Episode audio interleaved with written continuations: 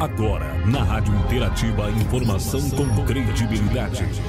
Notícias que são destaque no Brasil e no mundo. Jornal Destaque News. A informação mais perto de você.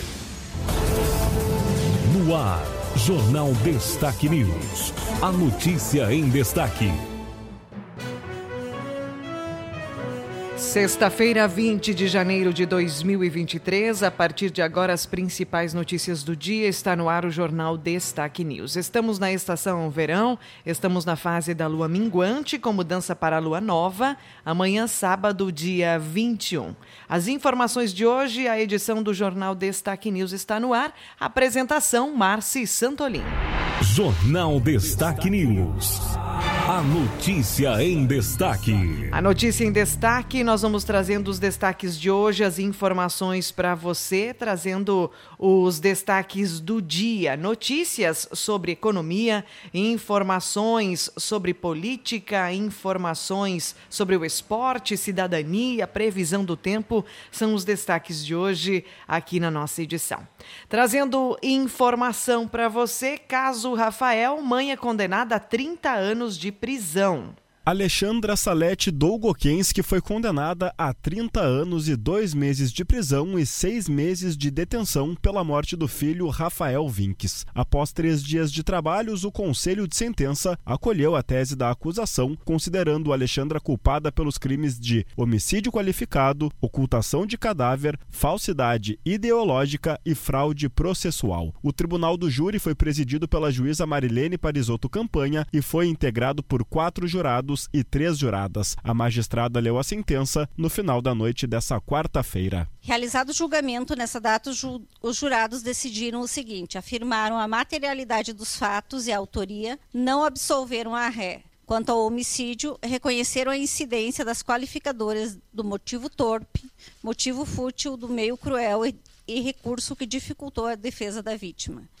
Isso posto, o Tribunal do Júri da Comarca de Planalto condena a ré Alexandra Salete Dogokinski. O júri popular teve início na segunda-feira, dia 16, no Foro da Comarca de Planalto. Em plenário foram ouvidas 10 testemunhas e informantes, entre eles familiares da acusada, delegados, professoras de Rafael e o pai dele, Rodrigo. De acordo com a denúncia, Rafael foi morto entre a noite de 14 de maio e 15 de maio de 2020. A mãe estaria inconformada com o fato fato de o menino estar desobedecendo às suas ordens, brincando no celular até tarde. Alexandra teria ministrado na criança duas doses de diazepam e, com o menino ainda desacordado, o estrangulou com uma corda de varal. Transportou o corpo até o terreno vizinho, depositando dentro de uma caixa. Com informações do Tribunal de Justiça do Rio Grande do Sul, Rafael Ferri. Obrigada, Rafael. Sobre o assunto, a gente quer trazer também a informação de que a Justiça determina né, uma nova investigação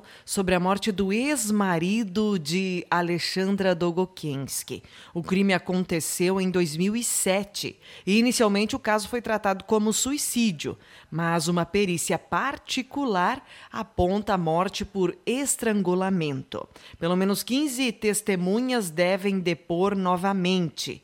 À época, Alexandra não foi ouvida como suspeita, mas agora figura nessa condição. Ela teria dito na época que encontrou o marido morto e teria pedido socorro para a Brigada Militar pelo número 190, algo que nunca foi confirmado conforme a Justiça. José teve o corpo encontrado em 5 de fevereiro de 2007. A Polícia Civil concluiu que ele havia cometido então suicídio. Entretanto, a família suspeita que José, na verdade, tenha sido assassinado. Por conta disso, contratou uma perícia particular que apontou inconsistências no caso. Conforme laudo, as marcas no pescoço de José não seriam compatíveis com as marcas de enforcamento, mas sim com estrangulamento.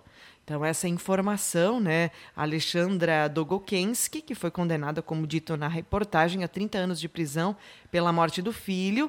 Agora, a justiça determinando uma nova investigação sobre a morte do ex-marido, um fato que aconteceu em 2007. A defesa dela diz que o caso já deu-se por encerrado, a justiça aprovou que ele morreu, né? Que ele cometeu suicídio mas a família, não contente né, e ainda duvidando do fato, abriu uma nova investigação com né, uma contratação uh, de forma particular para que o caso fosse novamente investigado.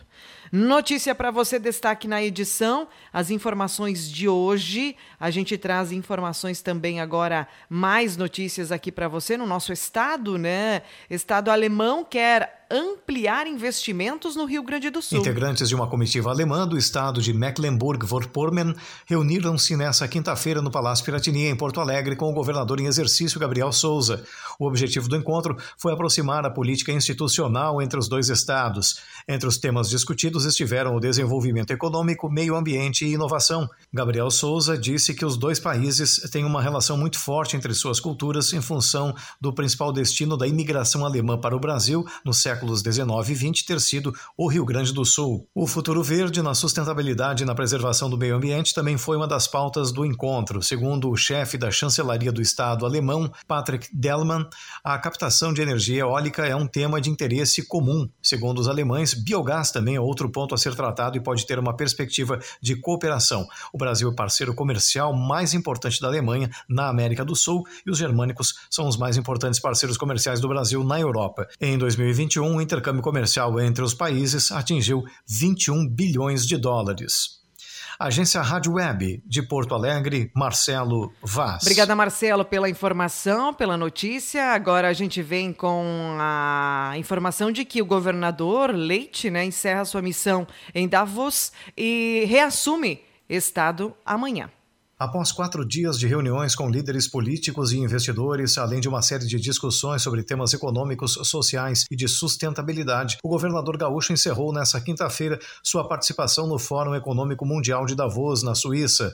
Os principais objetivos da missão ao país foram promover o Rio Grande do Sul como espaço atraente a investimentos, em especial no setor energético, reforçar contatos com grandes empresas e inserir o Estado nos debates sobre os principais desafios globais da atualidade. Eduardo Eduardo Leite falou sobre sua participação neste espaço. A gente tem a oportunidade da interação com os diversos empresários, fundos de investimento, lideranças empresariais, organizações não governamentais que por aqui circulam. E a gente apresenta, o Rio Grande do Sul apresenta também as potencialidades do nosso Estado.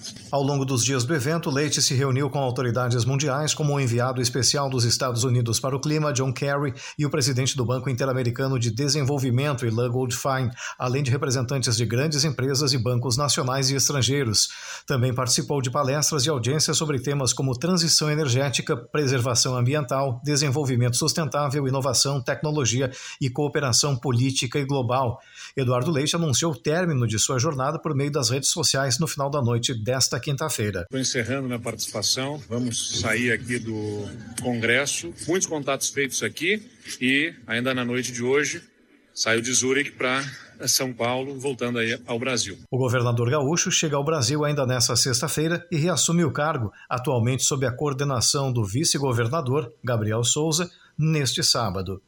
Agência Rádio Web, de Porto Alegre, Marcelo Vaz. Obrigada, Marcelo, pela notícia. Nós vamos com mais destaques do dia, mais informações. Agora falando dos atos antidemocráticos, Polícia Federal deflagra operação contra financiadores dos atos golpistas. A Polícia Federal deflagrou nesta sexta-feira a primeira fase da Operação Lesa Pátria, que tem como alvo os financiadores e participantes de atos golpistas ocorridos em Brasília no dia 8 de janeiro. A ação foi ordenada pelo STF, que expediu oito mandados de prisão preventiva e 16 de busca e apreensão. As ordens são cumpridas no Distrito Federal e nos estados de São Paulo, Rio de Janeiro, Minas Gerais, Goiás e Mato Grosso do Sul. Os alvos são investigados pelos crimes de abolição violenta do Estado Democrático de Direito, golpe de Estado, dano qualificado, associação criminosa e outros crimes. As investigações continuam e a Operação Lesa Pátria será permanente,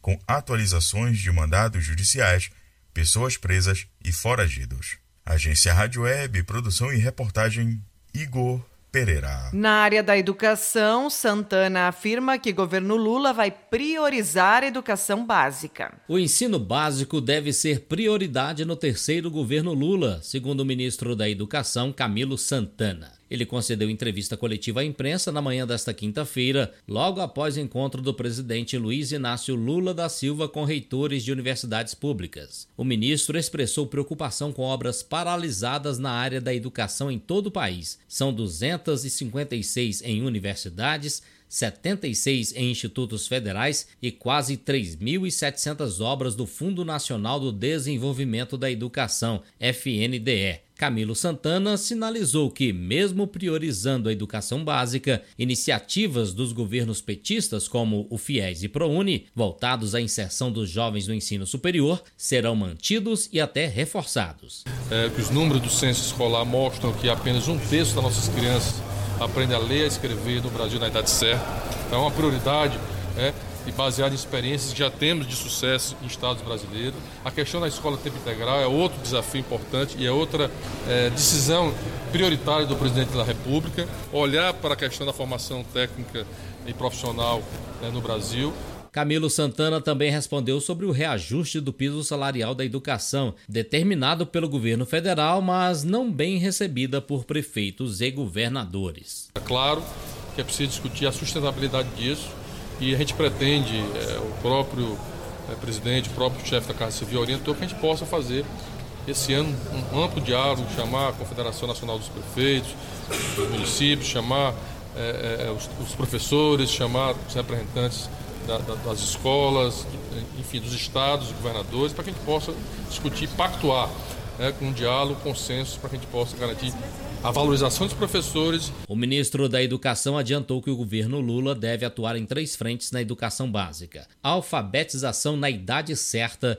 escola em tempo integral e levar a internet para todas as escolas. A frequência escolar, segundo Camilo Santana, também deve voltar a ser uma das condicionalidades para o recebimento do Bolsa Família. Agência Rádio Web Produção e Reportagem, Alain Barbosa. Obrigada, Alain, pela informação. Nós vamos falando de política agora. A ministra Ana Moser defende prática esportiva para todos. A ex-jogadora de basquete, Marta Sobral, é a nova secretária de esporte de alto rendimento do Ministério do Esporte. Ela é duas vezes medalhista olímpica com a seleção brasileira de basquete. Conquistou a prata em Atlanta, 1996, e o bronze em Sydney, em 2000.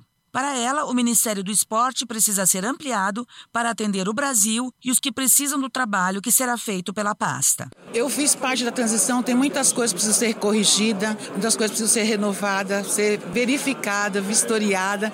Então tem muito trabalho, mas é isso que a gente quer, né? Se for para ficar sentado, fica em casa. Então a gente está aqui para trabalhar. A secretária ainda exaltou o simbolismo da presença da ministra Ana Moser no cargo. A volta do ministério com uma mulher prefeito, eu fico feliz, arrepiada, porque gente sabe da importância que a mulher tem. A Ana Moser, ela tem um projeto social e não é de hoje. Ela foi uma atleta que sabe das dificuldades que os atletas têm. Eu acho que a gente que é atleta sabe que você, o atleta, precisa. Até para iniciação esportiva, a gente pode pegar uma criança de 2, 3, 4 anos e colocar qualquer coisa para fazer. E tem que mostrar, brincar, fazer o que ela tenha o amor amor pela modalidade esportiva. Então a gente tem que aprender muito também. Ana Moser assumiu oficialmente o comando do Ministério do Esporte no dia 4 de janeiro e destacou como principal objetivo da pasta tornar a prática esportiva acessível para todos e desenvolver o esporte amador. Saiba mais em esporte.gov.br. Notícia de hoje também nos nossos destaques para você. A nossa informação agora vem na área da cidadania. Entenda o que muda sobre o aborto legal no Brasil.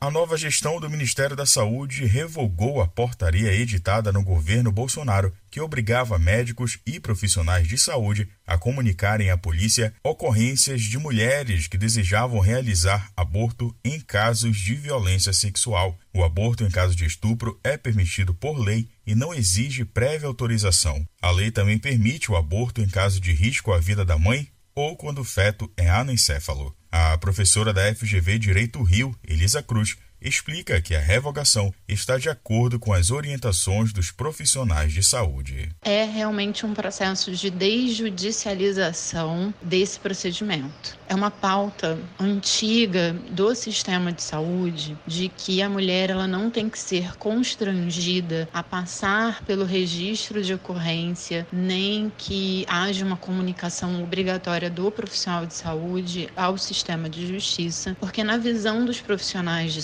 saúde, isso causa um prejuízo aos cuidados de saúde dessa mulher. A professora também destaca que a revogação não muda as regras definidas em lei e nem retira a investigação do crime, mas garante que a mulher não seja constrangida. Nesta semana, a Justiça do Piauí impediu o aborto de uma menina de 12 anos estuprada pela segunda vez. Nesses casos, a professora é categórica. O processo não deveria passar pelo judiciário. É, o processo nem deveria passar pelo judiciário. O que acontece nos casos de crianças e adolescentes, esse impedimento ele tem como motivo que é invocado, que é para proteger a própria criança, ou porque ela não sabe decidir, ou porque isso vai impedir uma investigação sobre quem praticou. E aí, a pretexto de dizerem que querem proteger, se proíbe o aborto. Ainda segundo a professora Elisa Cruz, o judiciário deveria ter como único papel respeitar a escolha individual dos responsáveis legais em interromper a gestação. O governo Lula também retirou o Brasil do chamado Consenso de Genebra, uma aliança internacional anti-aborto. A retirada é um ato político, pois o pacto não criava nenhuma regra ao país. Agência Rádio Web, produção e reportagem Igor Pereira. Obrigada, Igor, pela informação. Vamos falar agora de economia. Economia. Em destaque. Crise na Americanas deve afetar preço dos chocolates na Páscoa. Em crise, há uma semana depois de revelar uma inconsistência contábil de 20 bilhões de reais no balanço de 2022, Americanas enfrenta agora uma batalha contra credores financeiros, trabalhistas e fornecedores. Há dois meses e meio da Páscoa, a varejista pode não cumprir com a promessa contida em sua publicidade de fornecer a maior Páscoa do mundo aos consumidores. Presidente do Instituto Brasileiro de Executivos de Varejo e Mercado de Consumo, IBEVAR, Cláudio Felizoni de Ângelo, comenta com cautela a situação e indica as consequências que o consumidor poderá enfrentar já na Páscoa.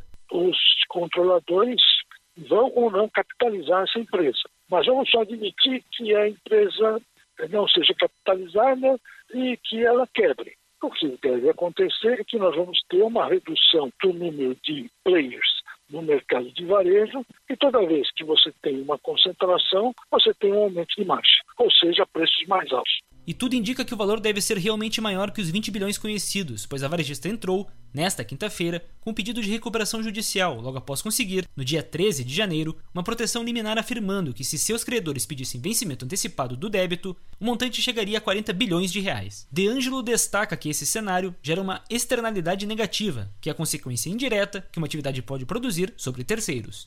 A verdade é que essa situação da Americanas gerou uma tremenda externalidade para o mercado como um todo. Nós estamos vendo uma queda do valor das ações das empresas de varejo, estamos vendo também um acirramento da desconfiança dos investidores e uma outra consequência dessa situação muito ruim é que o desaparecimento de um importante player do mercado de varejo diminui a competição em meio à crise, na última terça-feira, a Secretaria Nacional do Consumidor notificou as lojas americanas para que preste esclarecimentos em até cinco dias sobre os impactos aos consumidores das dívidas com bancos reveladas no balanço. Agência Rádio Web, produção e reportagem, Alexandre Figueiredo. Obrigada, Alexandre. Vamos agora à informação sobre a isenção de até 5 mil reais na questão do imposto de renda. Afinal, quais são as novas regras? O presidente Lula voltou a defender a isenção do imposto de renda para quem ganha até 5 mil reais. Porém, a mudança terá que ser feita pelo Congresso Nacional, que define os critérios para o aumento ou diminuição de impostos. Sendo assim, as regras continuam as mesmas, com isenção para quem recebe até R$ 28.559 anualmente. Para alterar a cobrança, o governo precisa planejar o orçamento público como explica o economista e professor de mercado financeiro da Universidade de Brasília, César Bergo. Obviamente tem que haver um bom estudo, o impacto é realmente enorme, sobretudo nos investimentos do governo, que já tem um problema com relação a finanças públicas. Nós temos acompanhado aí que a projeção de déficit para esse ano é de 231 bilhões. Então, fica na prateleira, né, essa discussão. Eu acredito, inclusive pela própria fala do ministro da Economia, vai ficar para o segundo semestre essa decisão. Até o momento, a Receita Federal ainda não divulgou as regras do imposto para 2023. Atualmente, a tabela do imposto de renda está defasada, pois a última correção foi em 2015.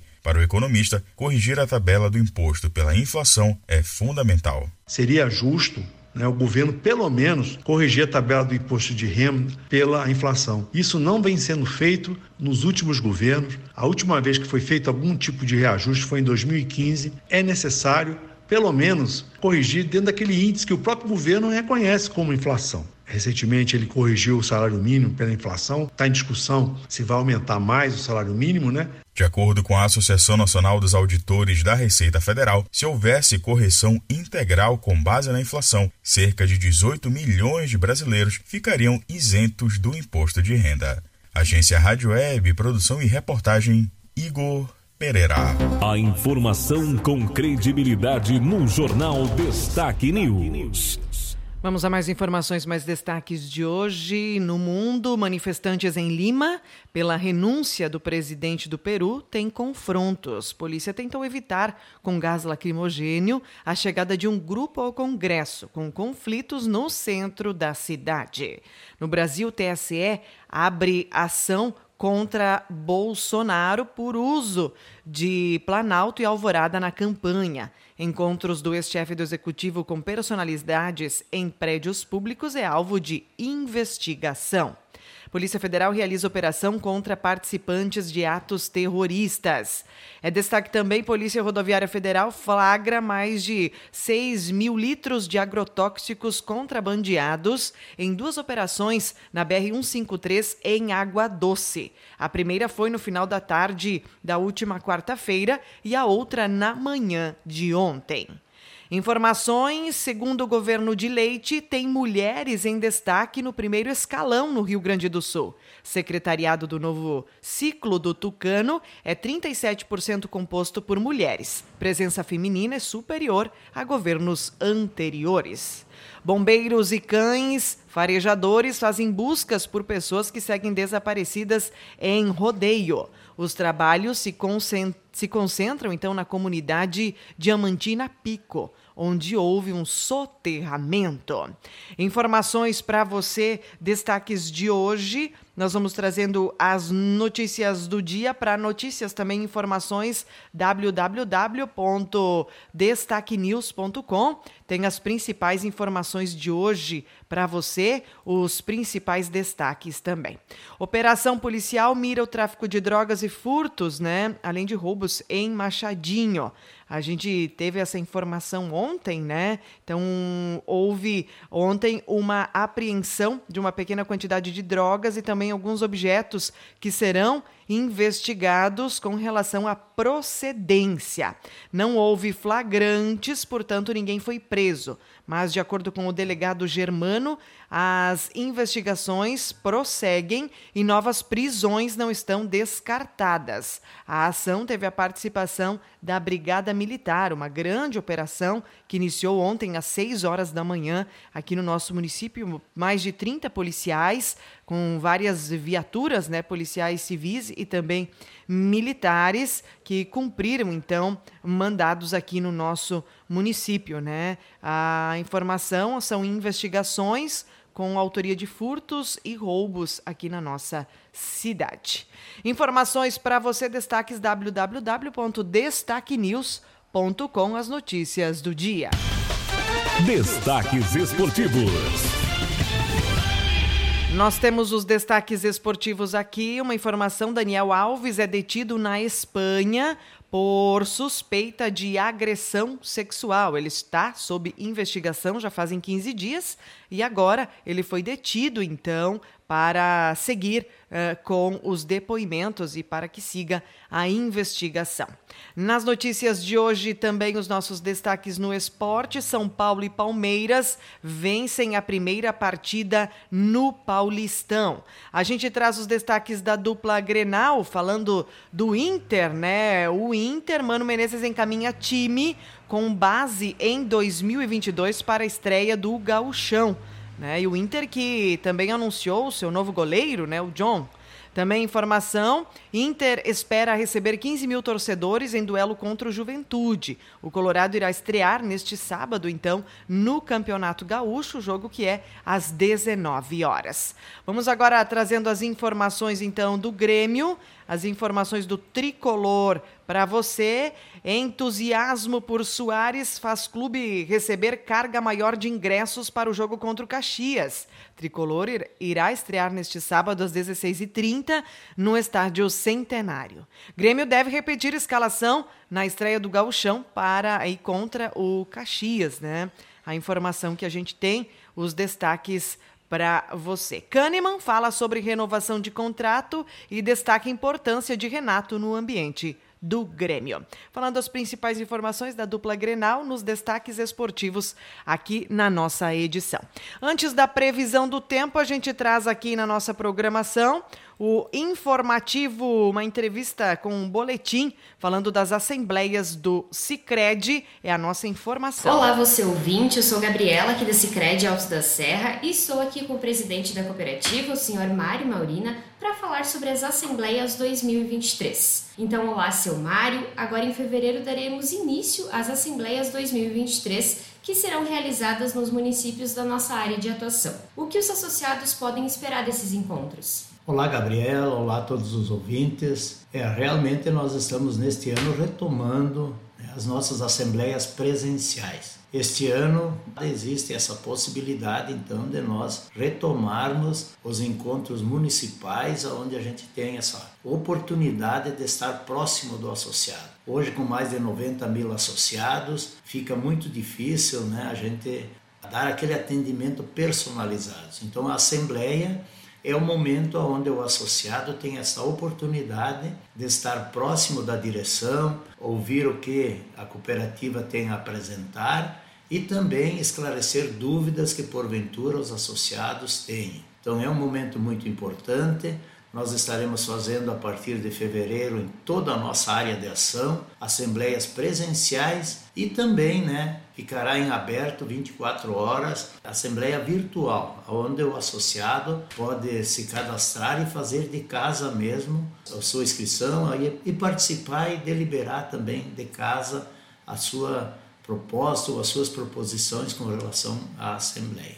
Seu Mário, por que é tão importante os associados participarem das Assembleias 2023? É, na verdade, desde o início da nossa cooperativa, há 34 anos, sempre foi feito esses encontros municipais, encontros onde nós atuamos, para que o associado possa esclarecer dúvidas, possa acompanhar mais de perto a evolução da sua cooperativa, o que está acontecendo dentro da cooperativa, as mudanças que ocorrem né, periodicamente, sempre são apresentadas aos nossos associados, porque a cooperativa não é do Mário Maurina, não é do Conselho de Administração, não é, é de todos, né? Todos fazem parte deste grande empreendimento.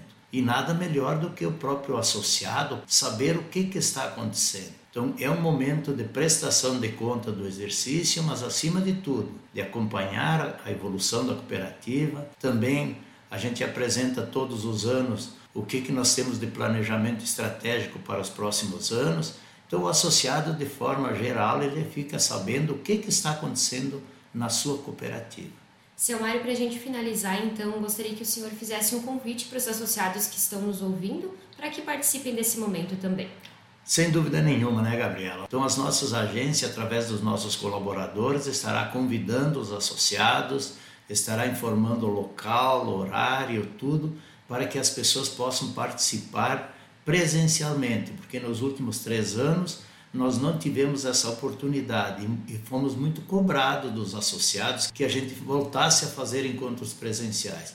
Então eu deixo aqui o convite a todas as pessoas que têm interesse, que gostariam de saber horário, data e local, que procurem as nossas agências, que estaremos então nos encontrando a partir de fevereiro até abril. Sejam todos bem-vindos, estaremos juntos conversando, discutindo, falando sobre esse nosso empreendimento Sicredi Altos da Serra. E para participar, acesse cicred.com.br barra Altos da Serra barra Assembleias e confira a data das assembleias no seu município. Assembleias 2023. Está na mão decidir e transformar.